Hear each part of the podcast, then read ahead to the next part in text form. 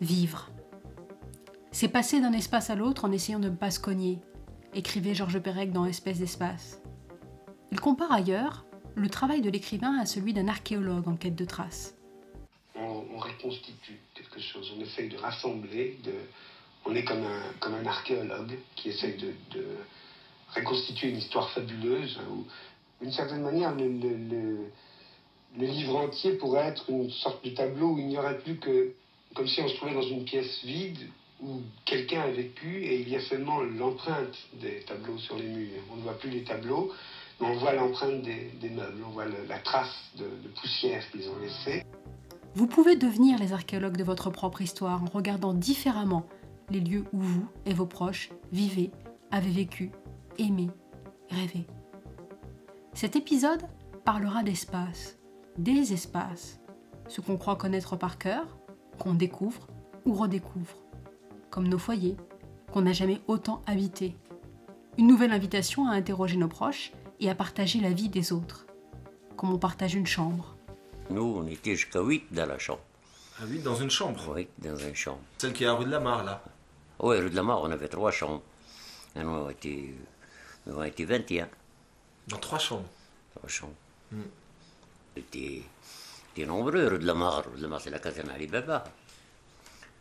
Il n'y a pas une chambre où qu'il y a moins de 5-6 personnes par chambre. il y avait une bonne entente? Ah, très très bien. Très très bien. Jamais de bagarre, il n'y a jamais. Bon, des petites engueulades, bien sûr.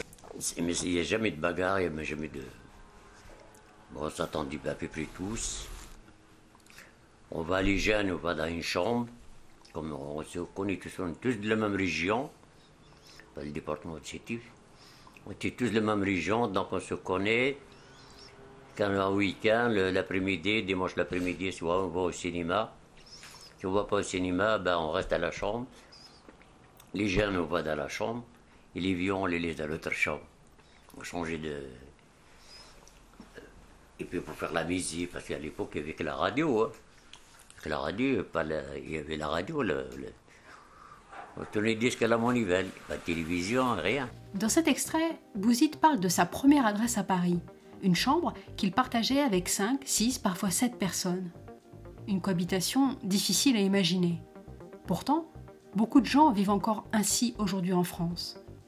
Avant de demander à votre interlocuteur de vous parler des chambres où il a vécu, celle de son enfance, celle qu'il a connue après avoir quitté ses parents, prenez quelques minutes pour décrire votre propre chambre.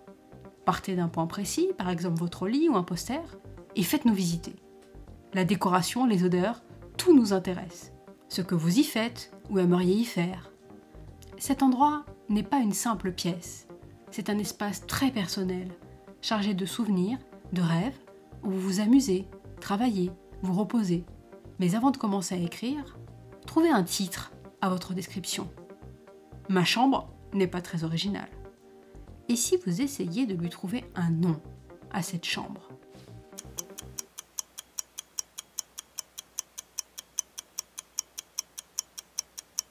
Lorsqu'on quitte ses parents, c'est souvent pour un autre appartement ou une autre maison, parfois dans une autre ville, voire un autre pays. Il faut du temps pour trouver ses marques, mais aussi de l'audace. Sauter dans le vide, c'est ainsi que Bouzid parle de son arrivée à Paris. On n'a eu pas un, point de repère. On n'a pas un point de repère. On a sauté de, on a sauté de haut. On ne sait pas si on va tomber sur une pierre ou on va tomber dans une rivière. C'est ça, parce qu'on on, a sauté dans le vide, quoi. S'intégrer n'a pas été facile. Encore fallait-il en avoir les moyens. Promener. Promener, je ne vais pas plus loin que le Béron Tabac. T'as pas essayé de voir la Tour Eiffel Ah là là, la Tour Eiffel, je l'ai découvert en passant à travailler. on n'a pas fait la découverte de Paris, c'était après. On ne s'est pas élargi à connaître tout Paris.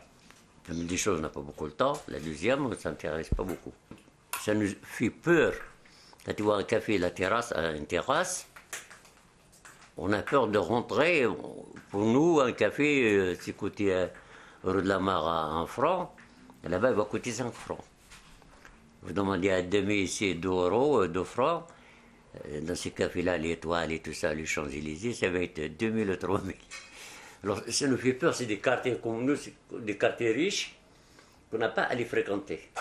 Boire un verre en terrasse, pousser les portes d'une bibliothèque ou d'un musée, inviter une jeune femme ou un jeune homme à sortir, demande du courage quand on a le sentiment de ne pas avoir le droit d'entrer quelque part ou la crainte de ne pouvoir y rester. Vous en avez sans doute fait l'expérience, mais avez finalement trouvé votre place dans un lieu qui vous faisait peur. Vous vous demandez à quoi ressemblera votre retour à l'école après le confinement? Racontez-le. Dans cet exercice, soyez attentif aux sentiments qui s'attachent au lieu. Quels qu'ils soient, ils appellent une réaction. Celle de Bouzide a été plutôt culottée. Comme une fois, je travaillais la, café, au café de, côté de la banque en Chine. On était deux, on faisait le plat. On était sale, on avait les pantalons quand même attachés le plat, le plat c'est poussière. C'est pas sale, mais c'est la, poussière. On rentrait dans le café, puisque ça, il travaillait dedans, il y a des gens qui travaillaient au consulat, ou à l'ambassade, ou dans les bureaux, ou à la, à la banque. Ils étaient tous en costume. Et non, on a envie de boire un café. Tant pis, on a enfoncé, on a dit, on rentre, puis on verra. On est rentré, on a demandé deux cafés, le garçon nous a regardé, il a passé. Euh, D'où il ces deux-là Il avance un peu plus loin, il revient. Deux cafés, s'il vous plaît. Bon, le patron dit, hey, qu'est-ce que je ces deux-là? Le patron a dit, non, euh, et ils vont arriver les autres avec les, clients, comment je vais faire avec eux Ils sont pleins de plate. Elle n'a pas voulu me servir. Et j'ai fait, j'ai descendu au jardin en bas, euh, Clémasson. Je crois que le parc euh, Clémasson. Là. Clémenceau? Ouais. Descendu au parc, il y avait les clochards qui étaient là, en train de boire leur verre. Euh, Et dit, les gars, vous avez pas soif? Ah oui, j'étais pas un coup, oui. Il dit, allez, au café là-bas demandez un balle de chèque. C'est moi qui paye. Parce qu'il n'a pas voulu le servir. Il lui a envoyé des clochards. Le clochard, il arrive. Un balle rouge T'as sur le comptoir patron dit vite, vite, donne à boire Il leur a servi à boire. Un balle de chacun, moi j'ai passé derrière après. Dis-moi combien de dégâts là? Combien je me dois pour tout ça Il m'a regardé, il m'a dit Salaud, c'est toi qui voulais ça pour Il dit alors Est-ce que j'avais un peu de poussière dans mon pantalon Tu as envie de me donner un café Et maintenant, je t'envoie les clochards. Et tous les jours. Ils ont servi les clochards, mais ils n'ont pas servi les ouvriers. Oui. Il dit Ah, parce que les clochards, ils vont casser le comptoir et ils vont se bagarrer. Mmh. Donc, il a leur donner un ballon et puis il leur dit Va-t'en. Ah, depuis ce jour-là, ils écoutent. Vous mettent une table là-bas dans le coin.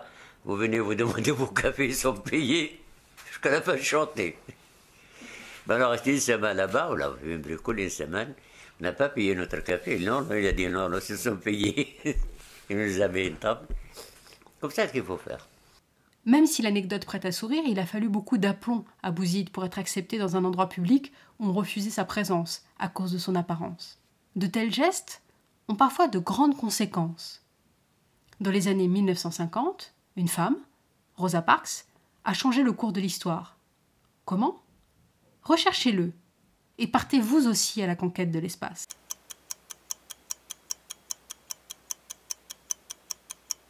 Alors c'est dégradé, le Montant. C'est quoi? C'est dégradé. C'est-à-dire avant? Ah, c'était mieux avant. Avant, c'était mieux? Ah oui. C'est-à-dire?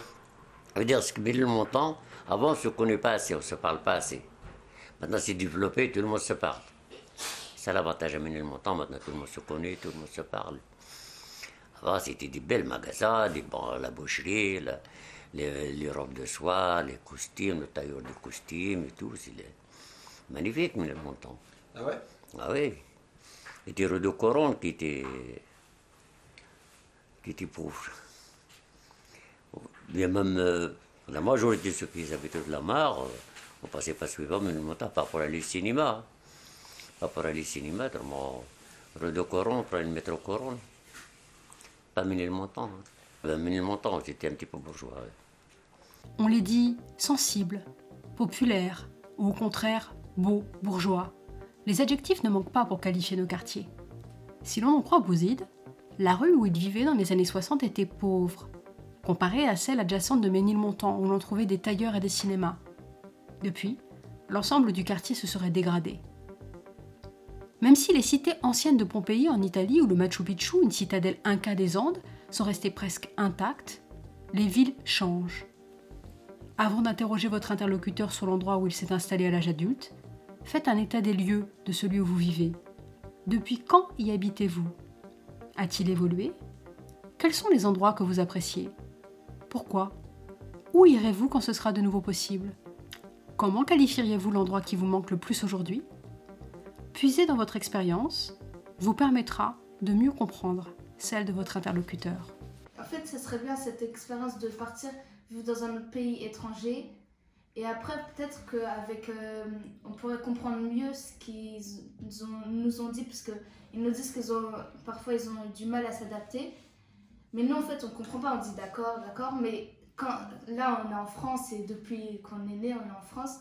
Du coup, on peut pas comprendre. Et si on part dans un pays étranger, on nous laisse seuls comme ça, sans la langue, sans rien, là, on va peut-être comprendre euh, vraiment euh, mieux ce qu'ils ont essayé de nous dire. Pour Sabrina, le meilleur moyen de comprendre les autres, c'est de se mettre à leur place. Un exercice difficile mais nécessaire. Il n'est pas question de juger, mais de tenter de cerner une réalité complexe. Quand on lui demande s'il pourrait tout quitter pour une vie meilleure, Farouk répond que ça dépend. Et du coup, est-ce que vous, vous pourriez faire comme eux, c'est-à-dire changer de pays, tout quitter pour euh, une vie meilleure? Hmm, Ça dépend vraiment, parce que moi je voudrais pas quitter la France, quoi. C'est, c'est chez moi. Tant de raisons poussent les personnes à partir. Un mot, comme nous l'avons vu dans le précédent épisode. Un coup de cœur. Parfois, des millions de battements d'ailes.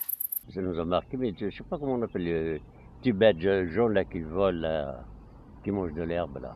On va retrouver son nom. Il nous a mangé tous les jardins, tous les Ah, les, les sauterelles.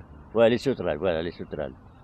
Ouais, malchance, après la guerre, et la sécheresse, après la sécheresse, et les sauterelles, les, les sauterelles. Il n'y avait rien, tu vois, l'Algérie, tu le vois comme ça. Pas d'herbe, il n'y a pas, y a pas d'arbre, il n'y a pas de jardin, rien, rien, rien comme ça. Tout comme la route là. Alors c'est la, c'est la crise. Et mon oncle, là, on comptait les côtes, on s'amusait avec lui, oh Dieu. On comptait les côtes. Oui, parce que lui, euh, il rien à manger, quoi. Depuis toujours, d'innombrables personnes quittent leur foyer contre leur volonté. Si les médias se concentrent aujourd'hui sur la crise sanitaire, d'autres crises sont à l'œuvre dans le monde. En Afrique, comme pendant l'enfance de Bouzid, des nuées de criquets menacent les populations. Cette invasion serait la conséquence d'une activité cyclonique plutôt rare dans la région. Elle s'explique par une augmentation de la température de l'océan Indien, associée aux feux de brousse qui ont ravagé l'Australie. Tout cela nous enseigne à quel point nos histoires sont liées. Mais pour s'en apercevoir, il faut être attentif à l'autre. Cela demande de la patience. La vie des autres est un podcast d'Omar Bellala. Vous y avez entendu une interview de Georges Perec, issue de l'émission Chemin du 22 mars 1976, mais aussi les voix de Sabrina, Farouk et Samy du collège Claude Dubussy d'Aulnay. Qu'ils soient chaleureusement remerciés, ainsi que Sarah à la narration et les membres de l'association Un stagiaire après, qui depuis 10 ans accompagne l'orientation des élèves en réseau d'éducation prioritaire. Léna, Cindy, Grace, Samuel, Maëlys, Bastien, Michael, Anis et Justine. Cet enregistrement est dédié à la mémoire de Bouzid, dont la sagesse et le rire sont toujours vivants.